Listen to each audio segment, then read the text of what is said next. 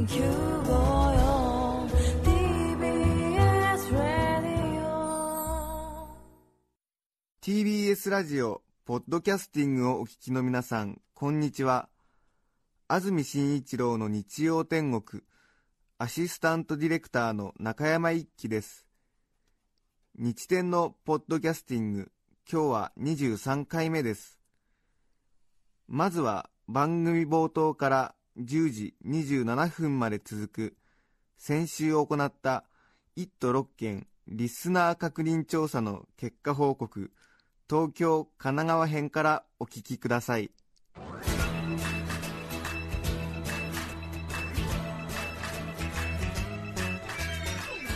安住紳一郎の日曜天国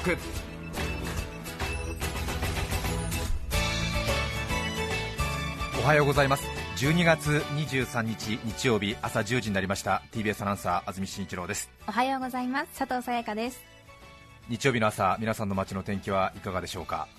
赤坂は雨が降っていますね、はい。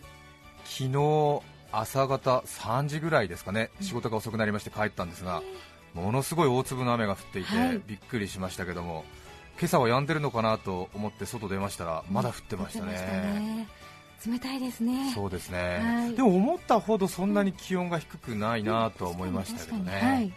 風があまりないのでええ。まっすぐ上から下にね、静かに落ちてくるような雨でしたけども、えなんとなく慌ただしく過ぎ去る年の瀬の時間を静かになだめてるようなそんな雨にも感じましたが、予想以上にいい表現ができました。はい素敵でした。自分でもびっくりしました。意外に私は日々成長しているようです。本当になんか街が少しシーンとなって、え忘年会シーズン賑やかだった街が何か少し水を打ったような感じになってましたね、本当にね、はいさて今日の12月23日のお天気ですが各地とも天気は回復に向かうそうです。今雨の降っているところも昼頃には止んで午後は晴れ間の広がるところが多いそうです気温は1桁台の寒さとなった昨日より3度ぐらい上がり東京は11度の予想。明日クリスマスイブの朝にかけても冷え込みは緩いと見込まれています。東京赤坂雨ですけども多分雪になっているところもあるんじゃないかなと思いますけれどね。そうでしょうね昼過ぎにはどうやら雨が止むところが多いということで、3連休中日、はい。年の瀬ということでね、本当に皆さんお忙しいと思いますけれども、ええ逆に3連休の中日、年の瀬の日曜日、午前中、ゆっくりできる方は逆に贅沢な人生だなという感じがしますけどね。そうですね、えー年の瀬の準備、午後からでもできますので、ぜひ午前中は一息ついて雨が上がるのを待ってみてはいかがでしょうか。はいさて、先週12月16日、聞いてくださった方もいらっしゃるかと思いますが、日曜天国は自由研究といたしまして、1都6県市町村別リスナー調査と銘打ち、市町村別に反応の濃淡、濃い薄いを計測させていただきました。はい。覚えていらっしゃいますでしょうか？TBS ラジオ 954kHz は埼玉県の戸田市にあります送信所から 100kW という出力を持ちましてえ1都6県をカバーしさらには山梨、長野、静岡、福島それから、えー新潟の地域の皆様にも一部ご利用いただいているわけですが、うん。私の少ない2年半の経験則で危なっかしくも論じれば反応のある地域とない地域がどうやらあるはい。ということに気づき始めておりました、大変それは疑問に感じておりました。ええ。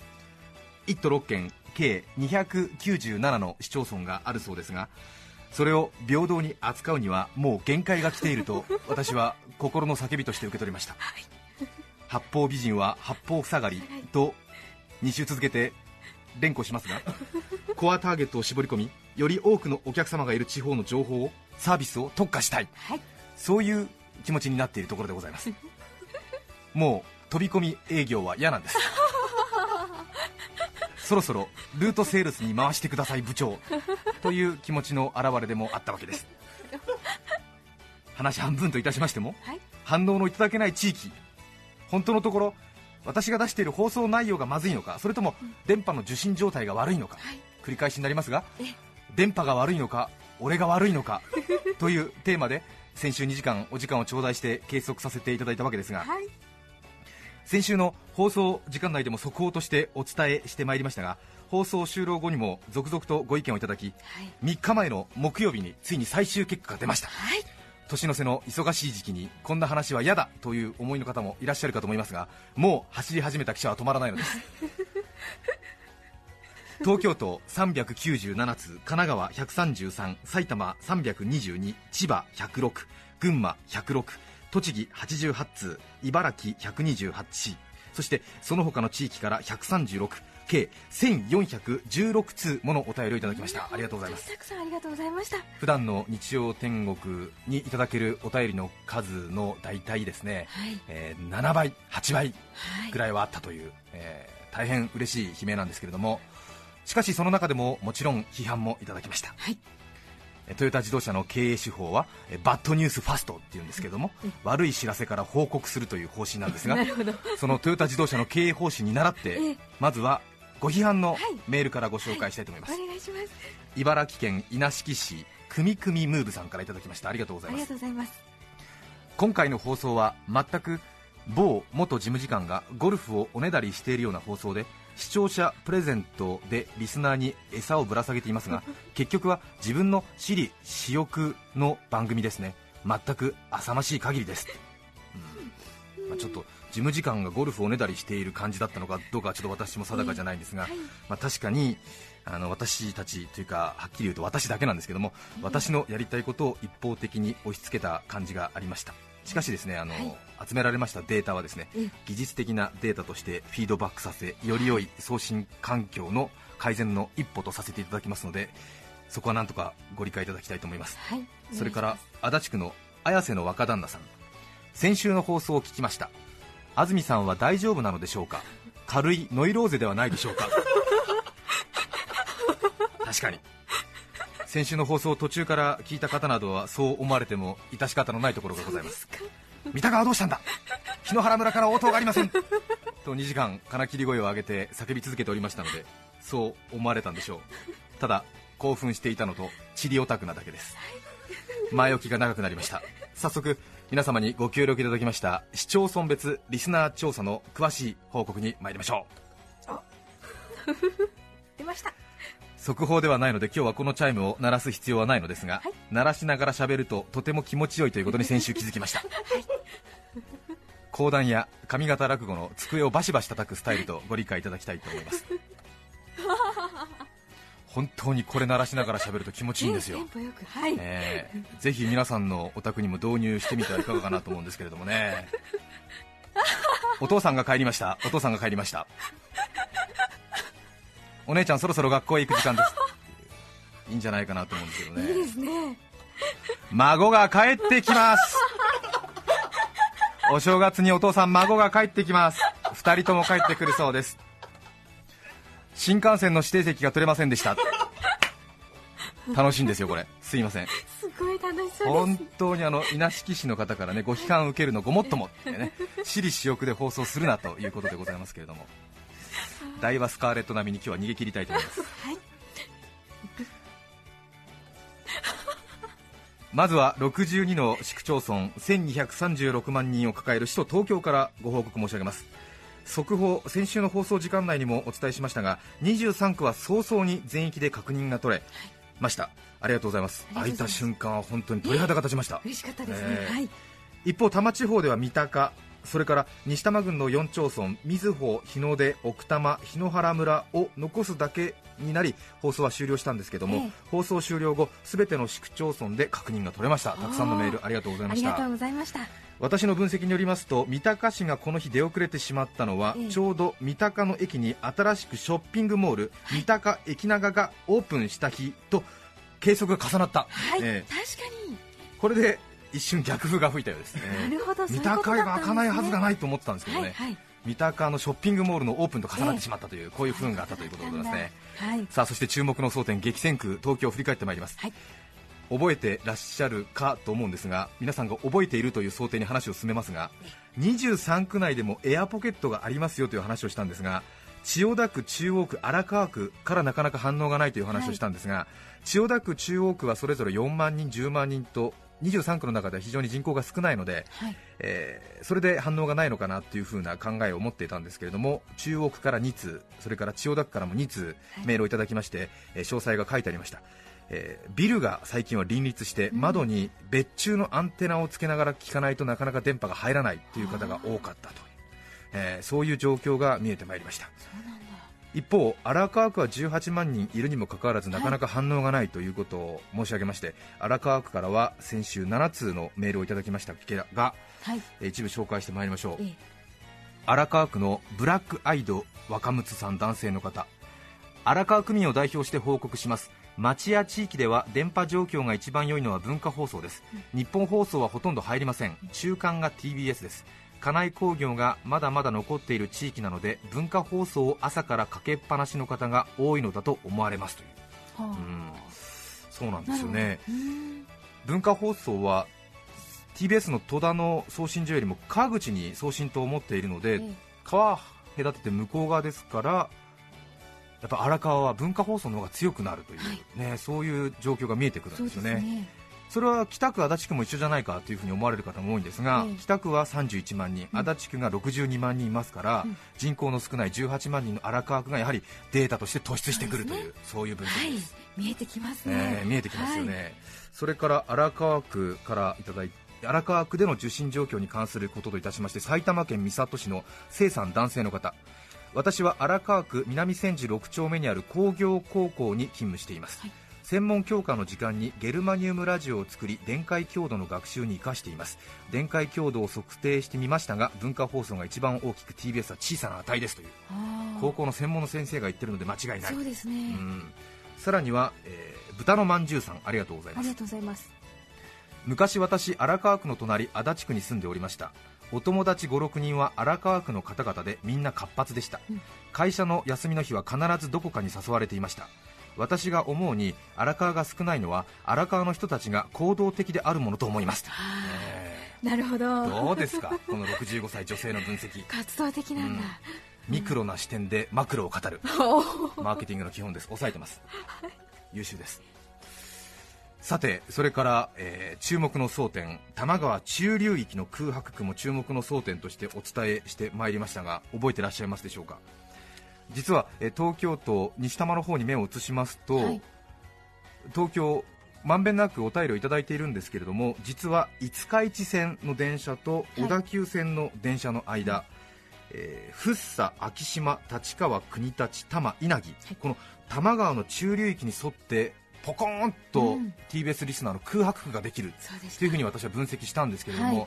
たくさんメール、ええ。ファックス、電話をいただきまして、うん意外に聞けているということらしいんですけれども、そうでもやっぱりメールの数は確かに少ないんですよね。うん。そこで、えーまずはちょっと国立市からいただいたメールからご紹介してまいりたいと思います、初めてお便りいたします。ラジオネーム国立市民さん。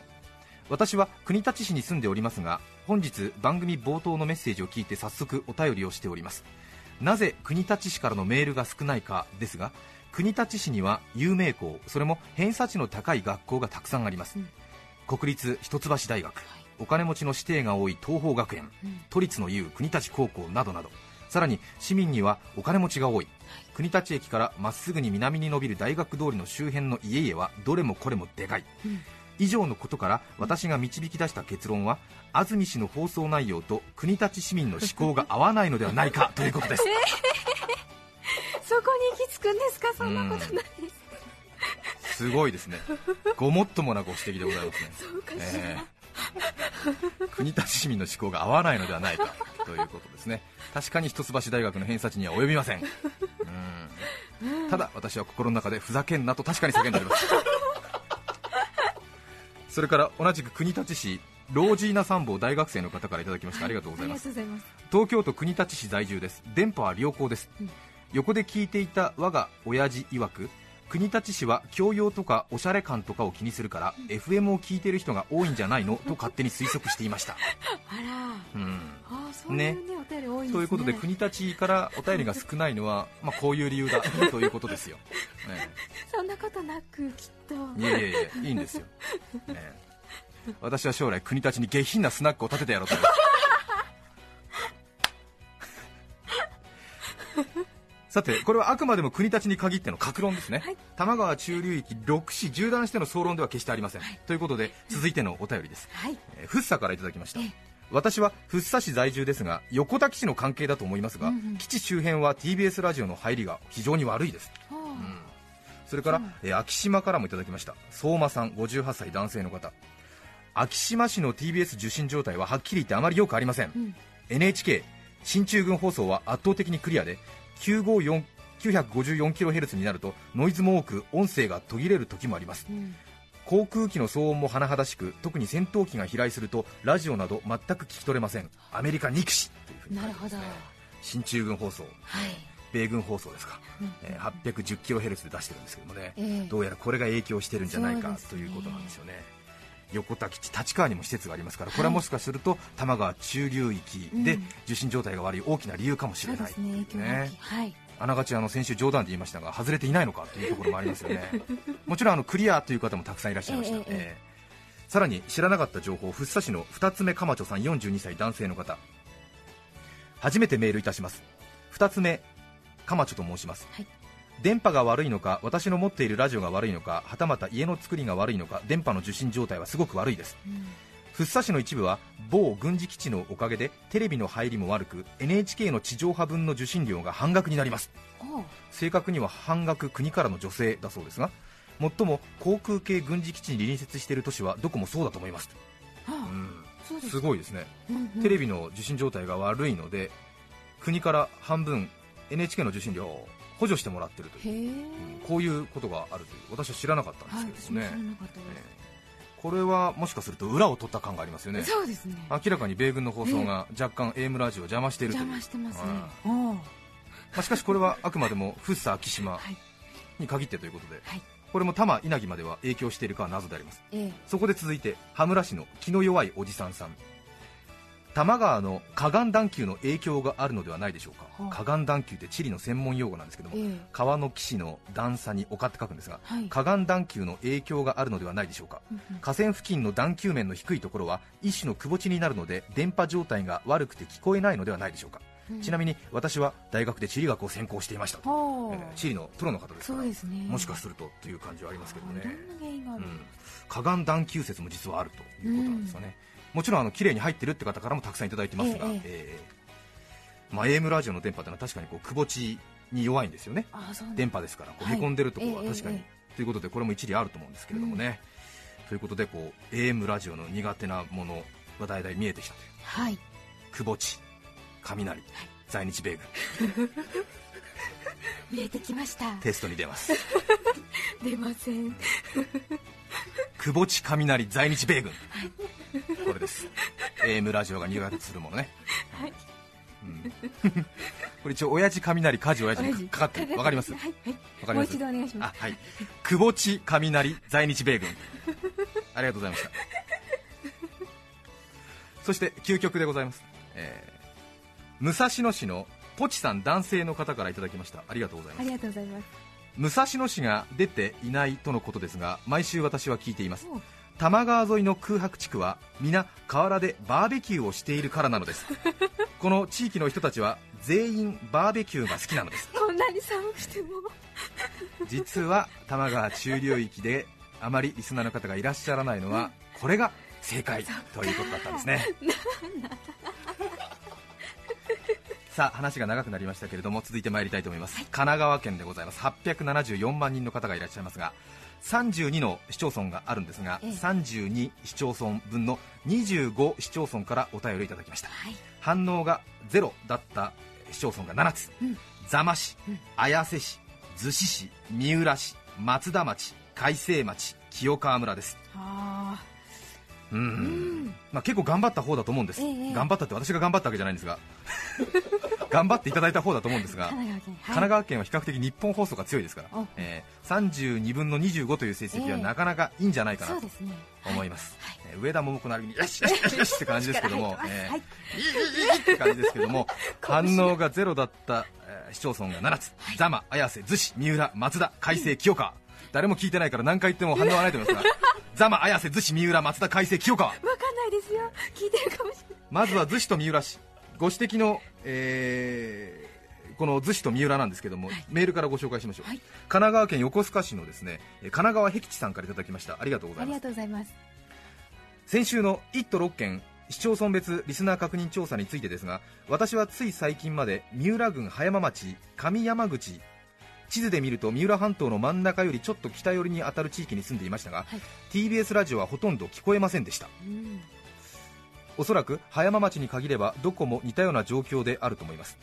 三浦半島の相模湾側は全体的に電波ラジオや携帯電話などが入りづらく我が家もノイズがひどいので結局今もポッドキャスト組です。あ。福生周辺も反応がないとのことで米軍施設に近い地域は電波が弱めのところが多い気がしますが何か関係があるのでしょうか。この方もーやね、はり。えーあ。言ってるらしいよ。そうですよね。えー久保地雷在日米軍はい言ってるわけですよ、ー本当だ、えーこちらのあの書いていただきました葉山町もええ横須賀と逗子の間にあり、ええ。葉山からは1通だけ反応がありました1人区ですから、はい。このご指摘ごもっともということだと思うんですよね、はい。はい、さらにご紹介しますと相模原市のジャクソンさん49歳男性の方、はい。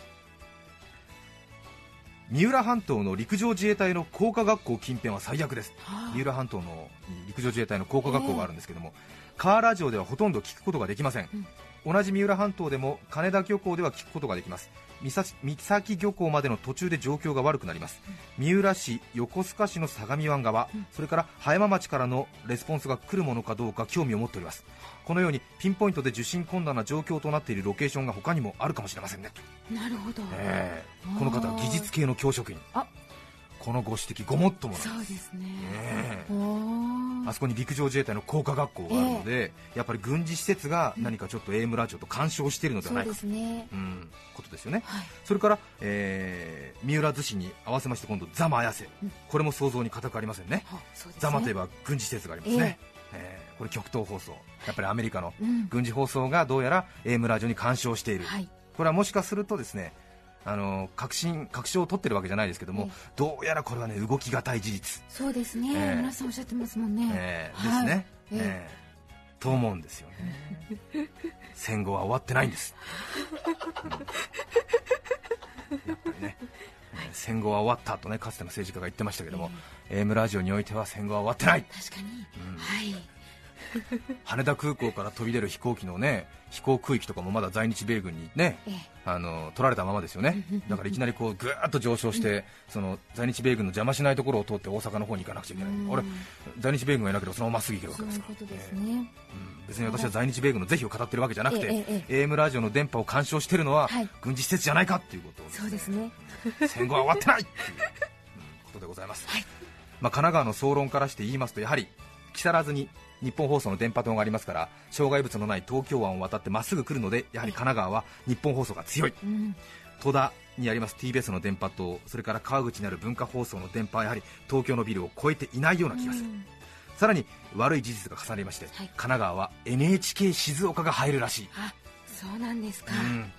こんな予想外割引もあった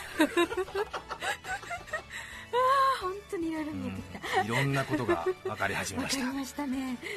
さて東京と神奈川のええ。受信状況、1都6県市町村別リスナー調査の結果報告をしてまいりましたが、意外に時間がかかることが判明いたしました。本来ならば25分前後で1都6県を消化しなくてはならないのですが、えー22分をかけまして、まだ1都1県しか消化していません。伝伝えたいことがたくさんありますね。えたいことがたくさんありますぐっと我慢してはい11時30分頃また再び時間を開拓したいなと考えております、はいお願いいたします埼玉、千葉、群馬、栃木、茨城の皆さん、もうしばらくお待ちくださおい。待ちください人口が少ないことを恨んでください。そんなことないです 大変長くなりました。今日のメッセージテーマはこちらです。私の町自慢。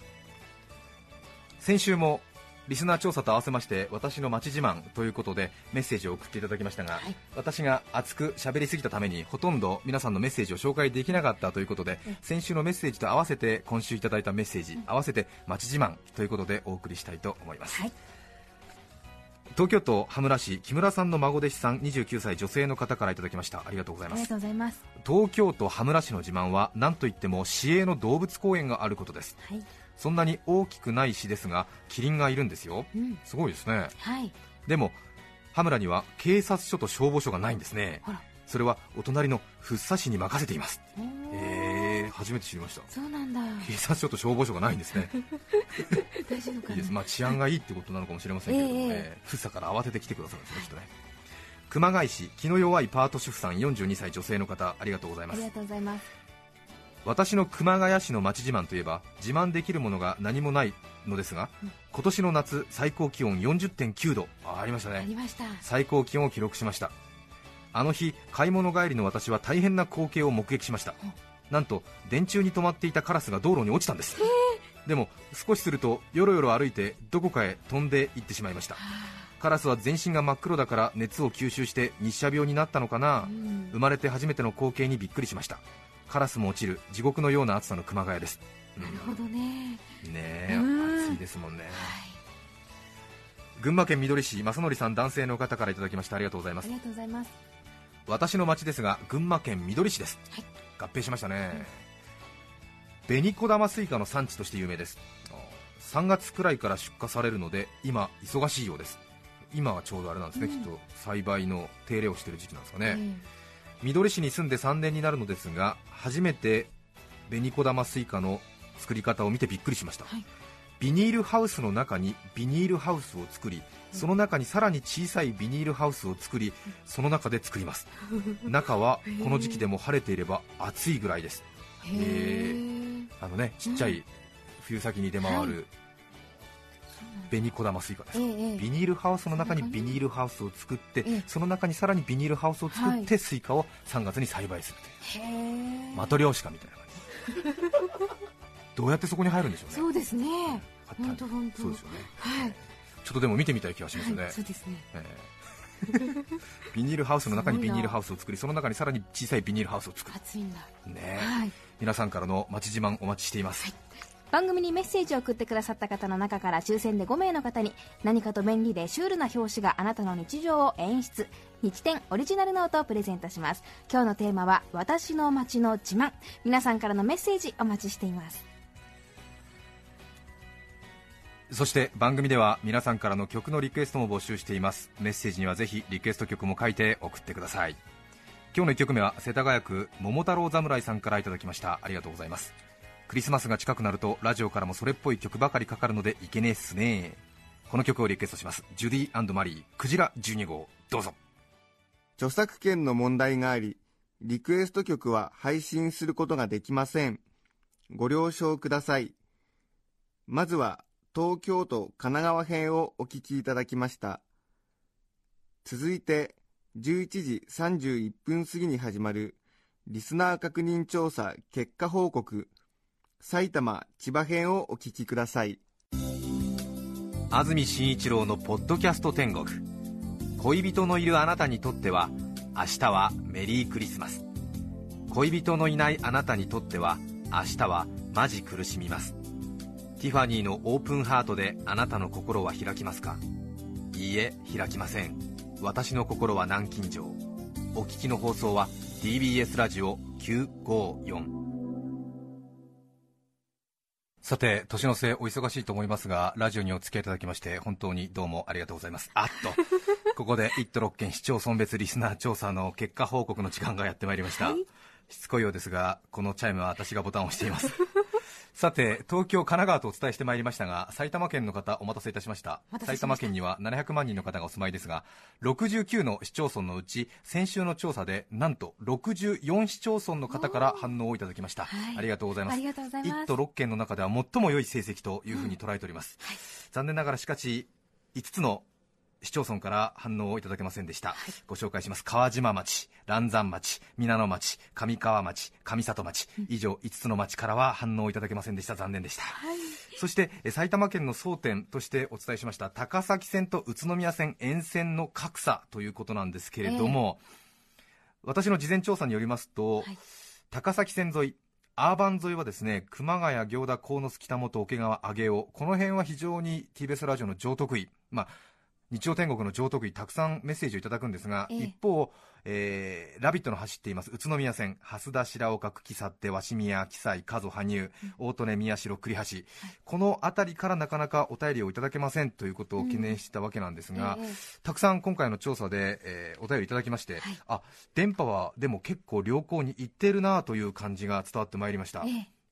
ええあの電車の路線によって電波の強弱っていうのがあるのかなというふうに考えていたんですが、はい。聞くところによりますと路線によっての強弱というのはあまりないそうで、逆に車両自体の特性ええ。アルミ製ですとか鉄製あるいはテレビモニターの積んでいる最新の山手線なんかでは非常に AM ラジオは入りづらいという状況があるそうですね、はいそれから、えー、とモハ、クモハは電波が悪い、えーサハ、サロハはなかなかいいという、えーマニアックな情報もいただきました、ありがとうございます、これは私、分かります、えーパンタグラフのついてない車両の方が入りやすいということなんですが、そうなんですか、えー埼玉県越谷市の都会と田舎の狭間でさんからいただきました、ありがとうございます。あ。りがとうございます。埼玉県内大宮以北宇都宮沿線からの来信数が少ないとのこと。理由は受信状態にあるかと思います。うん。久米さんの番組のオープニングでした。久米さんの声のバックで中国語が聞こえます、うんひょっとしてと思い 693kHz NHK 第2にダイヤルを合わせると中国語ニュースが流れていました。はあ。そうなんです。久喜勝負から TBS ラジオの5倍の出力 500kW で NHK が電波を出しているのですなるほど、埼玉県内宇都宮線沿線のライバルは NHK 第2ですという。強い電波。えー、久喜勝負に NHK の送信所があるんですよ。しかも TBS 文化日本が 100kW で満足しているところですよ、NHK は日の丸をバックに 500kW というですね5倍の出力でビンビコ出してるんですよ。便利こ もちろんあの災害情報とか伝えなくちゃいけないという使命を担ってますんで当然なんですけども5倍はないんじゃないかなと思うんですけどもね5倍は厳しいですね。えー5倍の出力でビンビコ出してるんですよ。便利こええ。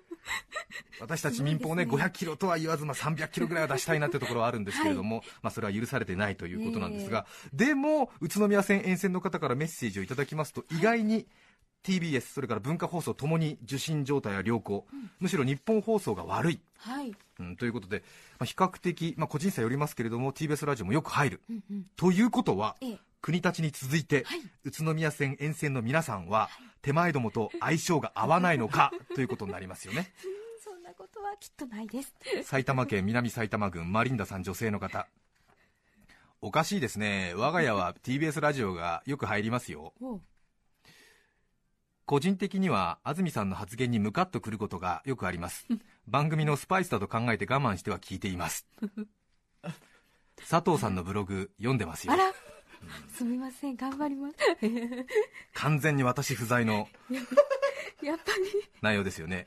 佐藤さんは2ヶ月前ほど手前どもと合流したわけですから。はい ということもあるんですけれどもあら確かにあの相性っていうのも相性。あるなっていうのはよく感じているんですけども、確かに私あの宇都宮線東大宮までしか電車乗ったことがないので、はい。正直あのこっちの浦和とか大宮川越所沢草加草加秩父のあたりにはよく出かけたことはあるんですけれども、えええ。確かに宇都宮線沿線はちょっと私の情報空白区でもあるんですよ。なるほど。なので多分ええ。2年半の間に多分そちらの話を1回も多分したことがないでしょうし、はい。多分宇都宮線沿線にお住まいの方私の話す内容の行間からそういう雰囲気を汲み取られたんだろうなというふうに理解してます。猛省です、はい、一度あの北川辺にラジオの企画で車をマロンタルトさんのお宅に洗いに行ったことがあるんですけども、早朝ということがありまして道中寝ておりました確かに。そうですか確かにすっぽりとあそこの情報が抜け落ちてるんですよね。なんとか修行し直しまして今後はい。去手とかえ家族えについてはい。粋な小話ができるような はい。アナウンサーになりたいと考えております。はいしております。宇都宮線沿線の皆さん私たちの交流はこれから始まります、はい。どうぞよろしくお願いしたいなと思います。ね。はい。はい。ただしですね埼玉県白岡町の元浦和の住人さんから、えー大変な劇薬の お便りいただきまして、はい。読もうか読まないか迷ったんですけれども、はい。えーちょっとご紹介したいと思います、ええ。宇都宮線の件でメールしました。自分は白岡に住んでいますがこの辺の住民は実は大宮に住みたいんですよね。経済的理由により北へ北へ一駅一駅流れ流れて住み着いております。ですのでお得な情報に極端に弱い傾向があるんです。例えば安くて美味しい店の情報消費者プレゼントも高級なものがいいあるいはそんなに高くなくても当選者数の多いものに反応があるんです。一度お試しいただいてもいいと思います。以上のことからこちらの番組は宇都宮線沿線に弱いものと考えます。劇薬ですね。悪いですよこの人は。俺が言ったんじゃないですからね。もう宇都宮先生の皆さんも怒り浸透ですよ。何言ってんだ白岡が。っていう話ですよねえ。まあ、こういう見方をしている人もいるということですけども、え。えうん。そんなことはないと私は信じておりますね。はい。さらに、えー埼玉もう一つの注目激戦区がありました、はいそれは、えー秩父盆地関越自動車道それから、えー八高線に八高線に囲まれた、私はトライアングル空白区と勝手に呼んだんですけども、ええ確かにそこがですね事前調査によりますと、すっぽりと抜け落ちてるんですよね、滑川町嵐山町鳩山町越生町とき川町それから東秩父村、あの辺がですね全くお便りをいただかない、ええ。どうしたものかこの三角地帯はと考えていたんですが、昨日一生懸命1時間2時間頭をひねり、ええ。さらに皆さんからいただいたメールを一生懸命分析しても、はい。全く思いつかないええ。何の理由なのかが全くわからない。電波が悪いとの情報もない、うん。なぜそれなのに8つも9つも市町村が重なってはい。反応のない空白区になっているのか、うん。ずーっと考えていたんですが、うん。埼玉県の地図ジグソーパズルにそこに私は昨夜はい。2時過ぎええ。人口を書き込む作業をしたんですが、ええええ。そこで分かりました。実はその空白区え1万人規模の町が集中しているんですね。人口が1万人規模の町が集中していた、うんうんうん何が言いたいかというと、ええ。少し話が長くなりますが、え1都6県には3816万人の方が住んでらっしゃいます、はい。日本の人口の3分の1が集中していますが、え私どもがいただいている聴取率は2.1%、い。ということは0.021をかけますとこの時間 TBS ラジオを聞いている関東の人たちは80万人いるんですね、はい。で先週メッセージをいただいた数は1400通、うん。ということはラジオを聞いて日程によしメッセージを出してみようと思う方の割合は0.2%なんですよ。はというデータをもとに計算しますと町に人口が何人いたらええ。日天にメッセージが届くのかっていうのを計算すると、ええ。答えは人口2万3800人以上の町じゃないとメールが来ないんですよ。すごいはい。はあはということは確率上来るはずがないところなんですなるほど。え1万人。えうん。はい。この空白区からメールをいただくようにするためには、ええ。今の倍の聴取率が必要なんです、そういうことですね。ええ。で4.2%を取ると一躍 AM ラジオ界のお化け番組と呼ばれてしまうことになるわけで それはありえないわけです。大沢優里さんだって、はい。森本武郎さんだって、はい A 六輔さんだってええ。2.5、2.6程度ですよ、はい。程度って言っちゃいました、ええ3%取る AM ラジオは今ないですから。ええ。ということは、うんうん。これは空白トライアングルではなくて、私の統計知識空白区だったんです。すね、ごい。そんなことだはいったんだ、そういうことなんですよね。またこのメールを送る方の割合っていうのを今回初めて割り出したんですが、うん。0.2%、はい。少ないでしょ？そうですね。ラジオを聞いてる人の500人に1人ぐらいがメールとか手紙とかファックスを送ってくれる人の割合、い、うん。何が言いたいかというとですね、ええ。私たちはそのお一人からいただいたメールとか手紙を読んで、うん。その街を切り取った気分になっていますが、ええ。それはあくまで500分の1ええ。であり、その人の後ろには499人のうん。人が隠れているわけ、ですねということは、はい。かっこつけて言うと私たちは500倍の想像力を持ってお話をしなくちゃならないという、はい。そういうことですよね。そういうことですね。500倍の想像力を必要としている媒体だ、ということが言えるわけなんですね。そんなのはでも無理ですよね。分かってるんです。千葉県です。605万8248人の方がお住まいですが、えー確認できたのは、えー56市町村中の30個。はい。確認できなかったところが26個。うん。内房外房で大きく違うということをずっと言ってまいりましたが、ええ。やはり外房がとにかく苦手。はい。予想的中、うん。確認できなかった26市町村のうち、はい。外房というか海上操作を含めて太平洋側が17市町村。はあ、うん。ということなんですよね、うん。明らかですね。はい巨南南房総立山。まあ巨南立山は違いますけれども、ええ一応まあこっち側、うんうん。大滝勝浦御宿睦沢長南長良茂原白子一宮九十九里、横芝光捜査タコ芝山富里。この辺からやはりですね、うん。お便りが結局届かなかったということで、やはり電波の状態悪いのかなという感じですね。えただしえうん。浦安市、はい。ここからもメールをいただけなかったんですけれども、浦安は産休アシスタント中澤さんのふるさと、ふるさと。おかしい15万6千人もいるのに。はい。浦安市民は中澤さんと一緒に産休を取っている。そういう結論です、うまい。うん、電波の状況が確かに悪い、うん。あで、えー、とメールをくださった方の中にも電波の状況が悪い中でも、はい。頑張って聞いてますよっていう方がたくさんいらっしゃいましたので、私たちはそれをですね、えー深く受け止めせめて明瞭な音声発音で放送したいなというふうに考えております,、はい。ね。えーさらにはですねはい。やはり宿願は九十九里町。ええ。それから、えー神奈川の江ノ島、はい。ここにニューアンテナええ。を立てると関東地方間違いなくカバーできるんじゃないかな、はい。うん。あ。もう私の中で候補地は決まっています。九十九里と江ノ島にはい。新しいアンテナ立てると、戸田はい。九十九里、うん。江ノ島でトライアングルできますからここで日本放送挟み撃ちですよ。インビコ挟み撃ちですよ、うん会社が立てないんだったら俺が立てる。今から貯金します。本当ですか？千葉でございました。さて北関東ですけれども、ええ。残念ながら時間がなくなりました。ですね。ということで、ええ。群馬、栃木、茨城の方、これもまた面白い分析結果が出ていますので、また来週お届けしたいなと思います。大変申し訳ございません。今日はここまでとさせていただきます。今日はここまでにいたしとうございます。さて来週12月30日の安住紳一郎の日曜天国は今年最後の放送です。メッセージテーマは「私の生きるモチベーション」ゲストはたまごっちの生みの親でおもちゃクリエイターの横井明宏さんをお迎えします。それでは日曜10時 TBS ラジオ954でお会いしましょう。さようなら。安住紳一郎のポッドキャスト天国。これはあくまで試供品、皆まで語れぬポッドキャスト。ぜひ本放送を聞きなされ。TBS ラジオ954。